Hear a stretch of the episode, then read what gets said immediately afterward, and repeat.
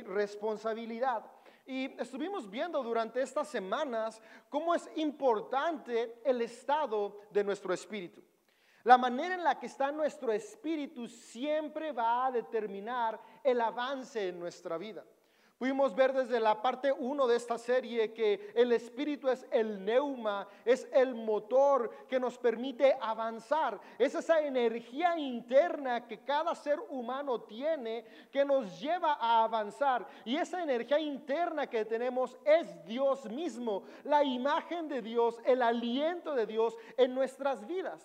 Pero es e, ese espíritu que Dios nos ha dado, tenemos que cuidarlo y nos tenemos que responsabilizar de él. Y yo quiero animarte a que puedas seguir en, línea los mensajes que dimos con anterioridad. Por ahí puedes encontrar muy buenos mensajes por nuestro pastor José López, Chuy González. También el miércoles pasado eh, estuvimos en una nueva formato donde tuvimos tres mensajes cortos, donde también de un mensaje increíble Miriam. Puedes buscarlos tanto en Spotify, Apple Podcast, SoundCloud o si quieres revivirlos en video en YouTube. Ahí puedes ver toda esta serie que tenemos a que, a que puedas estar revisando, donde estuvimos viendo lo importante de responsabilizarnos de nuestro espíritu. Y yo estoy muy contento de que el día de hoy voy a poder cerrar junto con ustedes esta serie.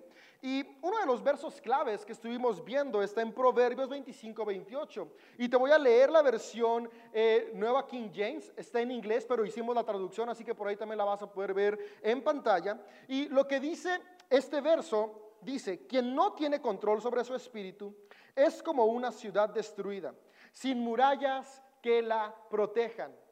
Otras versiones lo traducen quien no tiene control de su carácter. Y esto nos permite ver de una manera muy amplia que nuestro espíritu está 100% relacionado con nuestro carácter. Y esto me gusta porque el espíritu no podemos verlo. Nuestro espíritu no podemos como llegar al espejo y decir, ¿qué tal estoy mi espíritu? No, yo puedo llegar al espejo y decir, ¿qué tal está mi peso? Pero no puedo decir qué tal está mi espíritu. Puedo ver y ver qué tan joven o qué tan no tan joven me veo, de acuerdo a qué tantas entradas tengo ya o canas que empiezan a aparecer, pero no puedo ver ¿Cómo está mi espíritu? Nuestro espíritu no se ve. Entonces, ¿cómo vamos a medir algo que no vemos? Durante esta serie estuvimos viendo cómo nuestro espíritu está 100% correlacionado con nuestro carácter. Y nuestro carácter es una muy buena herramienta para darnos cuenta si nuestro espíritu está sano y fuerte o no está sano y fuerte. Y la única manera de tener algo en nosotros sano y fuerte es responsabilizándonos de él. De lo que no era responsable no puede estar sano. Todo lo sano está sano, vaya la redundancia, porque alguien se responsabilizó. Y el único que puede responsabilizarse de tu espíritu eres tú mismo. El único que se puede responsabilizar de mi espíritu soy yo. Por eso esta serie es así, mi espíritu, mi responsabilidad. Y hay un proverbio más que quisiera leerte y, y ese es va, a ser clave para nuestro mensaje de cierre el día de hoy. Y está en Proverbios 20, 27. Dice así la traducción, nueva traducción viviente. El espíritu humano es la luz del Señor y pone al descubierto cada intención oculta. Me encanta cómo el que escribió este proverbio nos deja ver de una manera muy clara que nuestro espíritu funciona como una luz que el Creador ha puesto en nosotros para podernos dar cuenta cómo estamos. Y eh, el ser humano es increíble. A, mí me apasiona eh, eh, el estudio de nuestra especie, ver cómo hemos ido evolucionando a través de los miles y miles de años hasta transformarnos en las personas y en los seres humanos tan capaces que hoy somos. Es increíble el avance que la humanidad ha logrado a través de los distintos milenios que tenemos en esta tierra. A mí me, llama mucho la atención como el día de hoy, si yo quiero comunicarme con alguien que está en otro extremo del planeta, como Japón o Australia, está simplemente a unos segundos de que conteste una videollamada por Zoom, por WhatsApp, por FaceTime, por iMessage. Si yo tengo ganas de darme cuenta qué es lo que está sucediendo al otro lado del mundo, solo basta que agarre mi teléfono, me meta a Google y ponga las noticias más relevantes a nivel mundial. El día de hoy la tecnología nos ha conectado. Es increíble cómo ahora ya se están comenzando a preparar misiones para ir a Marte con todo lo que está haciendo Elon Musk a través de SpaceX. Es increíble cómo ahora ya hay coches. Tesla tiene vehículos que se manejan solos.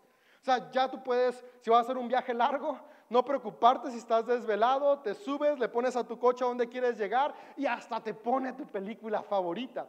El ser humano ha tenido avances increíbles. Y a mí siempre me ha llamado la atención cómo es que hemos llegado hasta donde estamos y cómo es que vamos a llegar más lejos, porque obviamente a la generación de mis hijas, de tus hijos, les va a tocar cosas más increíbles, porque vamos avanzando de manera progresiva. Y en mi búsqueda de, qué es lo que nos ha llevado a poder estar donde estamos, hay distintas personas que se dedican específicamente a estudiar el desarrollo del ser humano y entre los estudios con distintas ciencias ah, para, para poder estudiar nuestro desarrollo se ha llegado a la siguiente conclusión. Lo que ha permitido el avance de la especie humana al lugar en el que hoy estamos son dos cosas.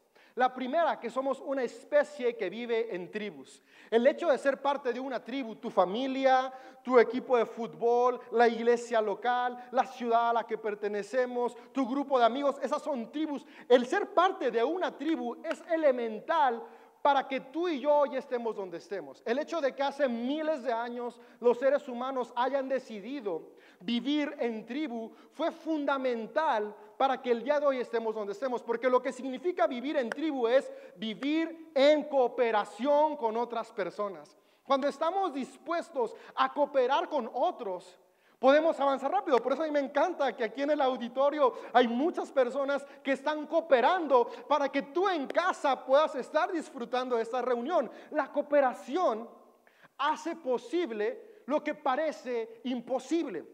Y ese factor importante nos ha llevado a los seres humanos a estar donde estamos hoy. Pero los que estudian se hacen una pregunta. No solamente los seres humanos viven en tribus. Prácticamente todas las especies animales viven en tribus. Son muy raros, muy raras las especies animales que son ermitañas. Muy, muy raras. La mayoría también viven en tribus. Tú puedes ver la naturaleza y hay manadas de lobos. Los lobos viven en manada y de hecho están súper bien organizados, tan organizados que los humanos les hemos aprendido de su organización. Pero no hay que ir tan lejos a buscar una manada de lobos. Puedes salir a tu jardín y puedes darte cuenta si como en el mío tienes una invasión de hormigas, las hormigas también viven en comunidad y se organizan y, todas van en filita preparándose y, y todas llevan alimento y tienen funciones específicas y funcionan también en tribu. Entonces, ¿qué tiene de distinto el hombre a, a las otras especies que nos ha llevado a un desarrollo como el que tenemos? Y los estudiosos llegaron a la siguiente conclusión. La otra cosa que el ser humano tiene, que le ha permitido estar donde estar, es que lo que lo diferencia de los demás es que el ser humano tiene algo que se llama realidades imaginarias. Nuestras realidades imaginarias son las que nos han permitido avanzar hasta donde estamos. Yo a, este concepto de realidad imaginaria le he puesto el sobrenombre de realidades místicas. Y permíteme te explico un poquito de las realidades imaginarias. Que sea una realidad imaginaria no significa que no exista. A veces escuchamos la palabra imaginación y pensamos, ok, es algo que no existe. No, no, no. Por eso va antecedido de la palabra realidad. La realidad imaginaria es todo aquello que no podemos tocar, no podemos ver, no podemos oler, pero sin embargo está en nosotros y los resultados que esa realidad imaginaria que está en cada ser humano produce, sí los podemos tocar, sí los podemos ver y sí los podemos oler. Por ejemplo, un ejemplo de realidad imaginaria, que es lo que nos ha permitido avanzar como sociedad, son los deportes. Por ejemplo, el fútbol. El fútbol es, un deporte que la mayoría conocen y que de hecho muchos estaban emocionados por el clásico de ayer de América Chivas, que no lo vi, pero por ahí escuché que fue muy malo. Por ahí puedes comentar qué tan bueno o malo fue. Pero, por ejemplo, el fútbol es una realidad imaginaria. Porque no hay nada material que diga, estas son las reglas del fútbol. No, no existe. A alguien un día en su mente se le ocurrió chutar una pelota. Ahora la pelota tú la puedes ver y la puedes tocar, pero la pelota no es fútbol. alguien un día se le ocurrió chutarla, pero chutar la pelota no es fútbol. Alguien tal vez un día dijo, mira, vamos a jugar, si atraviesa la pelota de ese árbol aquel árbol, ganas un punto. Y ahí entró la realidad imaginaria, porque ese punto no existe.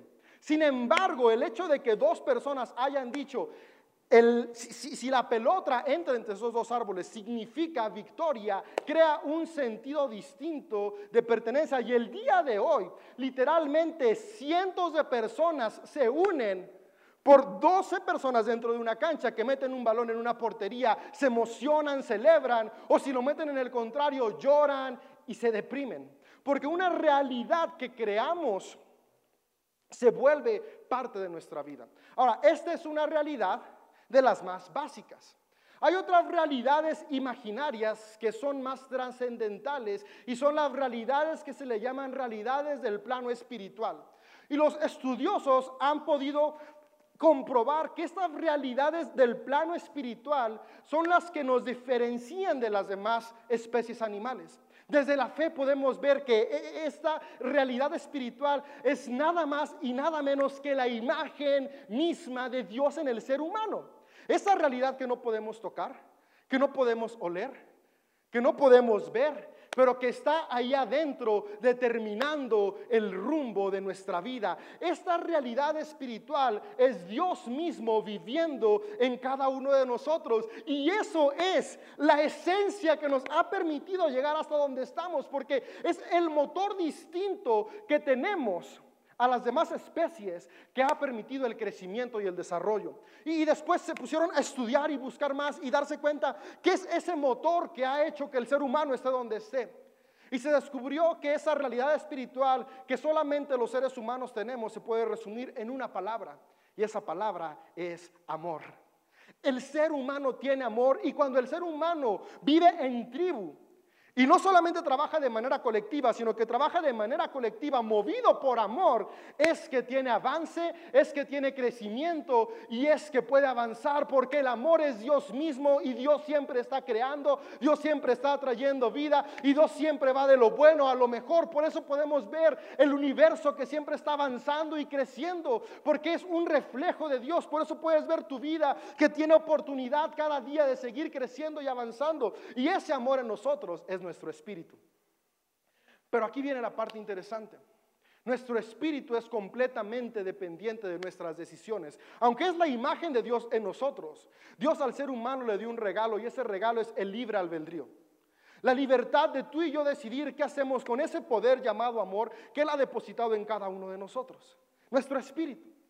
Es por eso que cada uno de nosotros necesitamos responsabilizarnos de nuestro espíritu, porque si no nos responsabilizamos de nuestro espíritu, lo que sucede es que actuamos sin amor. Y lo opuesto al amor no es el odio, lo opuesto al amor es el egoísmo. Cuando no somos conscientes de ser responsables de nuestro espíritu, actuamos de manera natural por egoísmo y el egoísmo solamente está pensando en mí sin importar a quién aplaste. Por ahí uno de los maestros del egoísmo que dejó plasmados muchos de los principios que tristemente hoy rigen la política de la mayoría de las naciones alrededor del mundo, que fue Nicolás Maquiavelo en su obra El Príncipe. Dice, el fin justifica los medios. Esta es una palabra muy egoísta porque lo que está diciendo es, no me importa qué tenga que hacer, a quién tenga que aplastar, a quién, de quién tenga que abusar, a quién tenga que oprimir, con tal de que yo esté contento y feliz.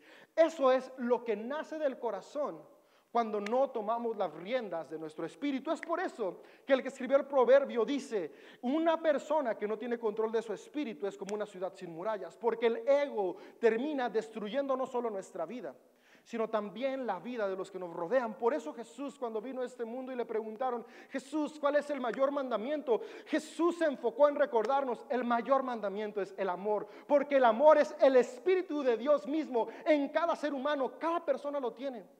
Tú tienes el Espíritu de Dios en tu vida porque fuiste creado a imagen y semejanza de Dios. No importa si crees en Él o no crees en Él. No importa si eres bueno o malo. No importa tus decisiones del pasado. Lo que importa es que fuiste hecho a imagen de Dios y tienes su Espíritu, su esencia en ti. Y hoy todos podemos determinar cambiar el rumbo de nuestra vida si tomamos riendas de nuestro espíritu y empezamos a actuar por amor en lugar de actuar por egoísmo. Jesús cuando estuvo en la tierra habló de algo que se llama el reino de los cielos. Y muchos tendían a pensar cuando Jesús hablaba del reino de los cielos en un reino terrenal. Y es natural, si estudiamos la historia podemos ver que la región de Judea en ese entonces estaba bajo la opresión del imperio romano. Y antes de eso habían estado bajo la opresión del imperio griego. Y antes de eso habían estado bajo la opresión del imperio asirio. Y antes de eso bajo la opresión de los babilonios. Por lo tanto, durante varios cientos de años, el anhelo que había estado en su corazón era la libertad. Entonces, cuando ven en Jesús una figura de alguien que viene a ofrecer un nuevo reino. Muchos imaginaban un reino terrenal, pero Jesús vino a decir, no es un reino como el que ustedes creen, es un reino distinto. Sin embargo, sí es un reino para aquí en la tierra. Porque también muchas veces llegamos a pensar, e incluso yo llegué a decir, creo hace unos años, el reino de Dios no es aquí, es cuando estemos en la eternidad.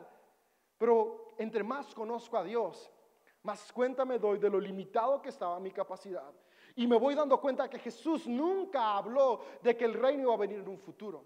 Jesús siempre habló de que el reino ya estaba aquí. De hecho, Jesús les dice en Lucas, el reino está entre ustedes. Y después dice unas palabras que están increíbles y que cambian todo. Porque no dice nada más, está entre ustedes. Dice, el reino de los cielos está en ustedes. Y cada vez que Jesús describe el reino de los cielos, lo que está describiendo es cómo es un mundo con personas que actúan movidas por amor. Eso es el reino de los cielos. Si tú y yo vamos a Gálatas, Pablo entendió el reino de los cielos es aquí y el reino de los cielos se alcanza cuando tú y yo vivimos con los frutos del Espíritu. Y se dio cuenta que el Espíritu es amor, por eso Gálatas dice, en Gálatas 5 dice, el fruto del Espíritu Santo es el amor que es. Ahí les platiqué hace dos semanas que hubo un error en la traducción. Pusieron los frutos del Espíritu son y empiezan a describir amor. Pero la traducción real dice, el fruto del Espíritu es amor y el amor se ve como alegría, paciencia, bondad, autocontrol. Y por ahí puedes ver las distintas maneras en Gálatas. Ahorita al final los vamos a leer, pero básicamente nos está diciendo eso. El Espíritu es amor. Y cuando tú y yo vivimos con amor, podemos crear y transformar nuestro entorno. Fíjate, ¿cómo, cómo es tan claro cómo el crecimiento se alcanza cuando una nación vive por amor, porque hemos tenido ciclos, ha habido ciclos buenos y ciclos malos, y gente también ha estado estudiando qué diferencia ha habido en los ciclos de mayor avance en la humanidad y en los ciclos de menor avance en la humanidad. Y hay específicamente dos personas, dos investigadores que se llaman Richard Wilkinson y Kate Pickett. E, estas dos personas hicieron un estudio donde estudiaron todas las civilizaciones que han existido en el mundo y, pudieron ver cuáles habían sido los factores que habían traído un auge mayor y después los factores que habían traído un declive. Ellos se preguntaron por qué de repente el ser humano va creciendo, creciendo, creciendo y de repente se va para abajo. ¿Por qué? Porque hay naciones que florecen y después esa misma nación que era una potencia, cuando estaba en la punta más alta, se va para abajo. No hay como lógica. A todos nos gustaría llegar al éxito y quedarnos ahí. ¿Quién sueña? Con ser exitoso para justamente cuando esté en el mejor momento irse de picada. Nadie. Todos queremos mantener el éxito. Entonces, a estas personas les llamó mucho la atención por qué esto sucedía en el ser humano. Y hicieron un estudio que está plasmado en un libro que me llama mucho la atención el título que le pusieron. Fíjate, a tu libro le pusieron The Spirit Level, el nivel de espiritualidad. Ahora, déjame decirte, estos dos investigadores ni siquiera son creyentes. Son agnósticos, no tienen una religión alguna, no profesan ninguna religión. Sin embargo, ellos le pusieron a su libro el nivel espiritual, porque ellos son conscientes de que el espíritu no tiene que ver con la religión que profesas, el espíritu tiene que ver con cómo tú fuiste diseñado como humanidad y toda la humanidad tiene el diseño divino. Y si Dios es espíritu y tú y yo fuimos creados a su imagen, por lo tanto tenemos espíritu. Pero ellos descubrieron algo más, descubrieron que nuestro espíritu determina el nivel de las naciones. Y, lo que dice su estudio, y, estudiaron todo lo que tenían disponible, desde la antigua, las civilizaciones más antiguas posibles en Sumeria, en el área de Levante, hasta nuestros días.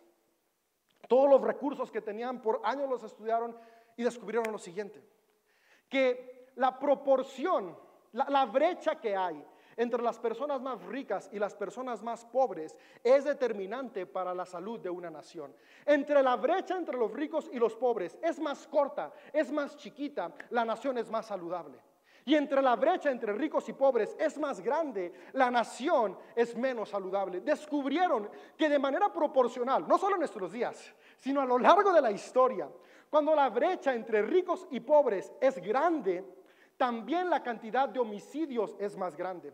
La cantidad de embarazos no deseados es más grande. La cantidad de personas que abusan de sustancias nocivas es más grande, porque déjame decirte, las drogas no son el invento del siglo XXI. Desafortunadamente las sintéticas sí, pero ha habido sustancias naturales que ponen al ser humano fuera de sí desde los principios de la humanidad.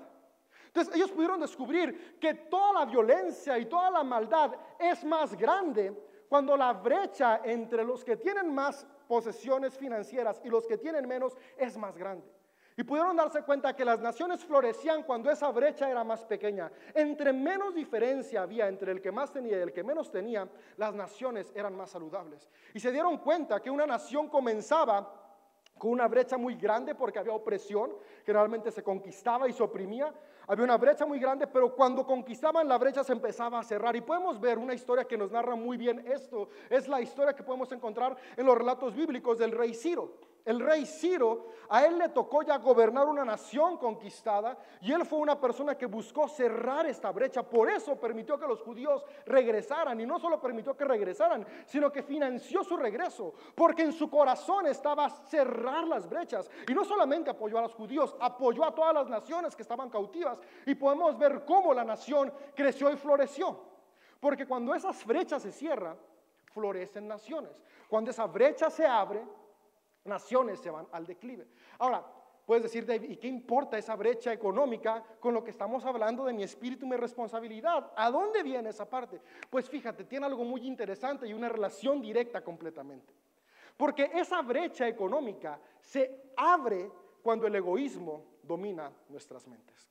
Lo único que crea esa brecha tan grande es cuando los seres humanos nos llenamos de egoísmo y empezamos a decir, quiero todo para mí, sin importar a quienes aplaste. Entonces, unos pocos empiezan a acaparar todos para ellos y esa brecha comienza a crecer, crecer, crecer, crecer, crecer. Y lo sorprendente es lo siguiente, el resultado no solamente afecta a las personas alrededor, no solamente afecta que hay más desigualdad, que hay más violencia, que hay más problemas, también comprobaron algo que llamó mucho la atención. Entre esta brecha se va abriendo más también las personas que están en la cúpula financiera viven menos. Y, esto lo sorprendió en gran manera porque ¿cómo entre más grande sea la brecha, la esperanza de vida de los más ricos baja? No había lógica alguna. Y, y, es que no te estoy diciendo que investigaron datos de 20 o 30 años, no, literalmente estudiaron milenios de la vida de la humanidad de manera científica. Y lo que ellos dijeron es que al final de cuentas, todas las personas estamos relacionadas. Y cuando unos sufren, aún los que aparentemente no están sufriendo, también sufren. Porque somos espíritu y nuestro espíritu está conectado. ¡Wow! Eso realmente a mí me voló la cabeza cuando leí este estudio. Porque podremos pensar, y justamente esa es la base del egoísmo, si estoy yo bien, no me preocupo por quien esté mal.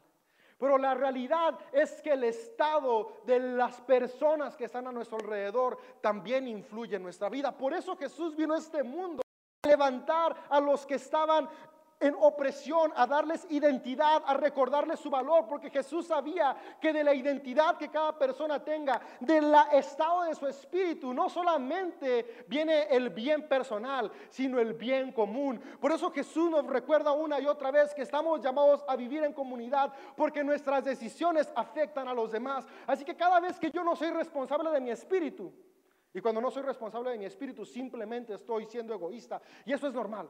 Cualquier persona, todos los seres humanos tenemos el egoísmo dentro. Y es contra lo que luchamos cada día. Cuando yo no soy responsable de eso, no solamente afecto mi vida o la vida de los que están a mi alrededor, afecto la vida de todos los que están al lado mío, todos los que están en mi ciudad. Y mi granito de arena contribuye también a lo que sucede en mi mundo.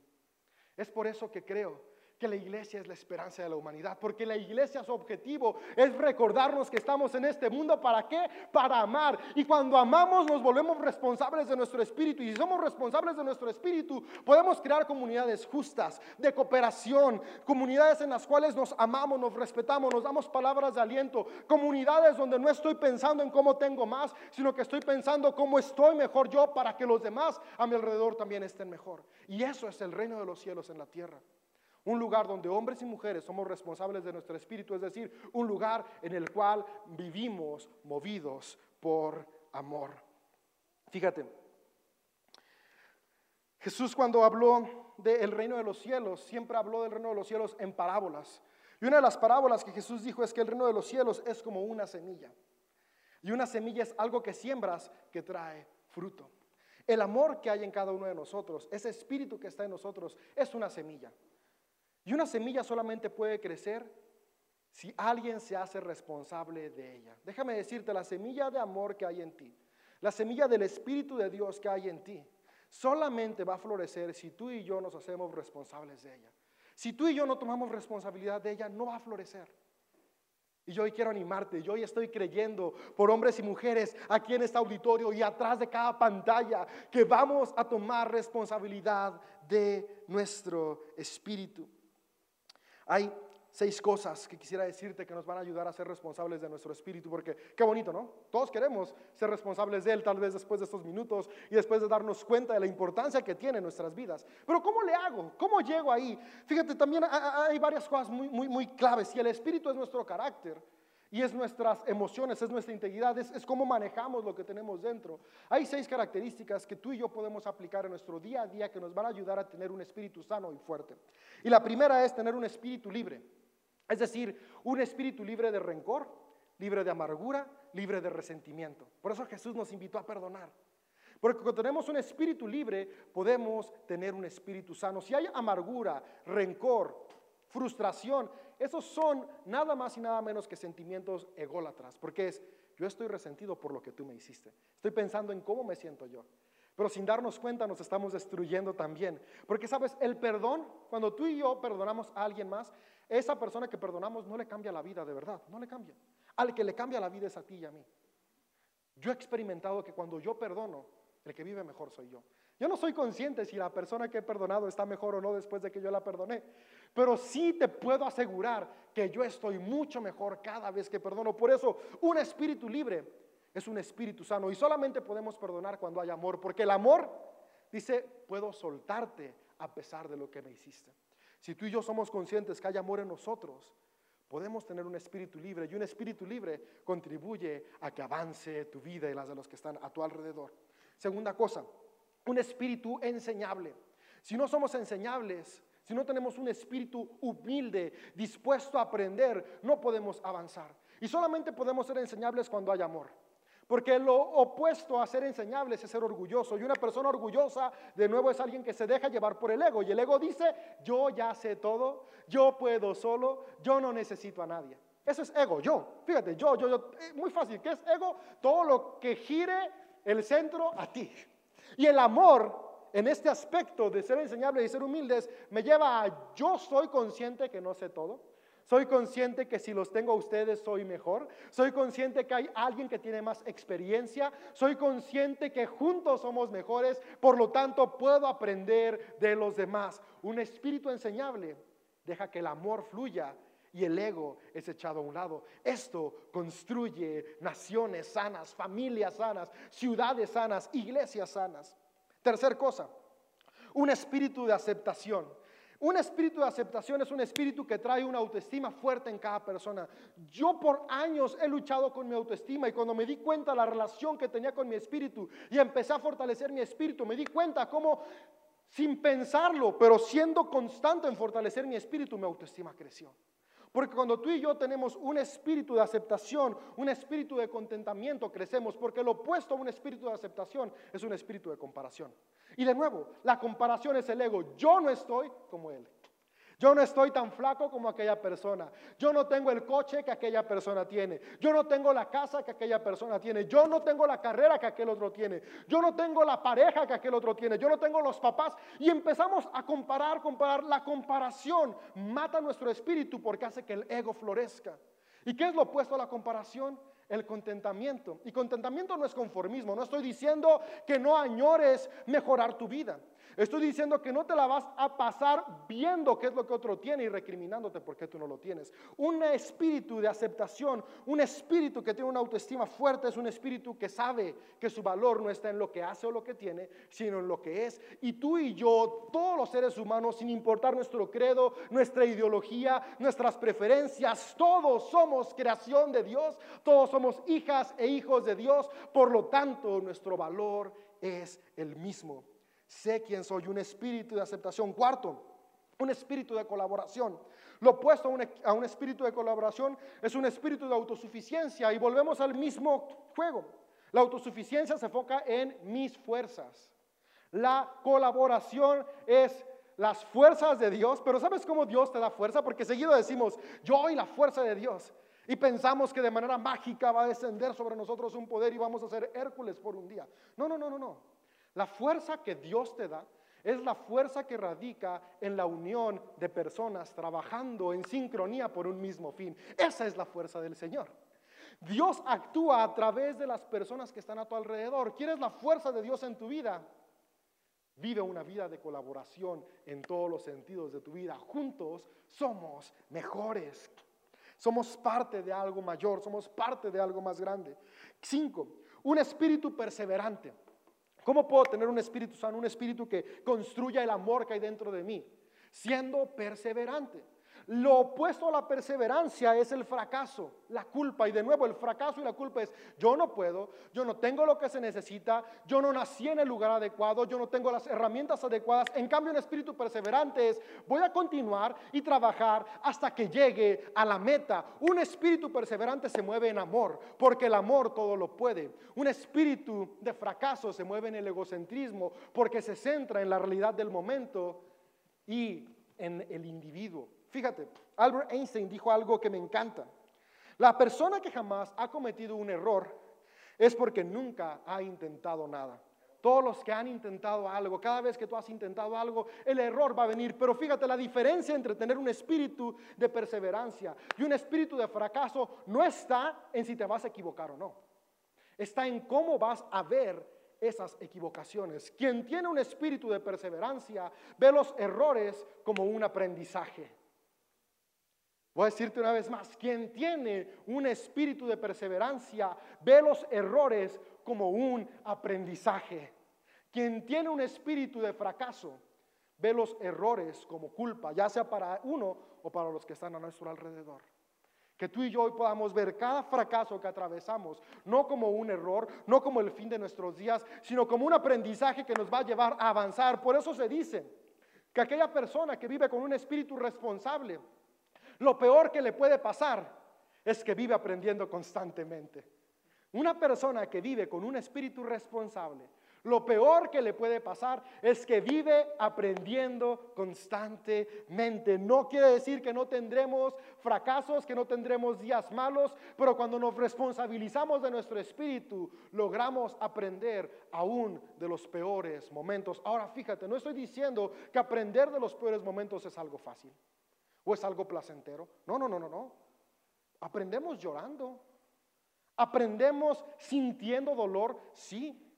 Pero la diferencia está en que estoy tomando un aprendizaje de las lágrimas y el dolor que estoy atravesando. Un espíritu perseverante. Y por último, un espíritu agradecido.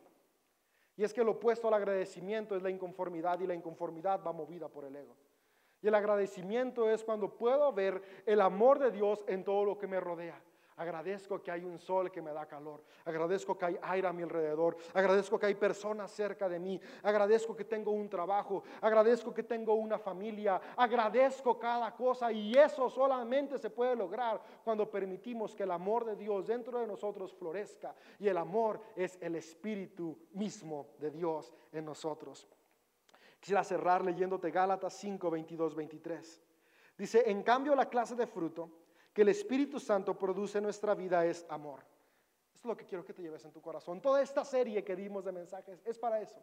Para que tú y yo podamos saber que el Espíritu Santo en nosotros lo que produce es amor. ¿Y cómo se ve el amor? Porque es lo que nos interesa a todos.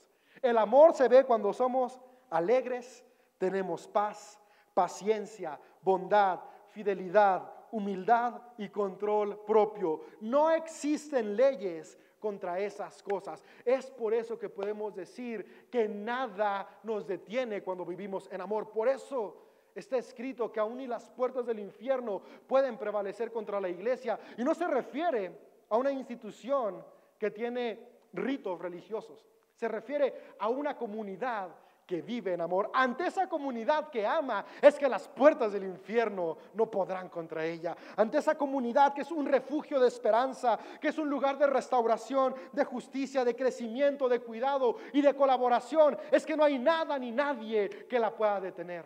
Tú y yo estamos llamados para seguir avanzando. Tu vida aún tiene mucho por delante.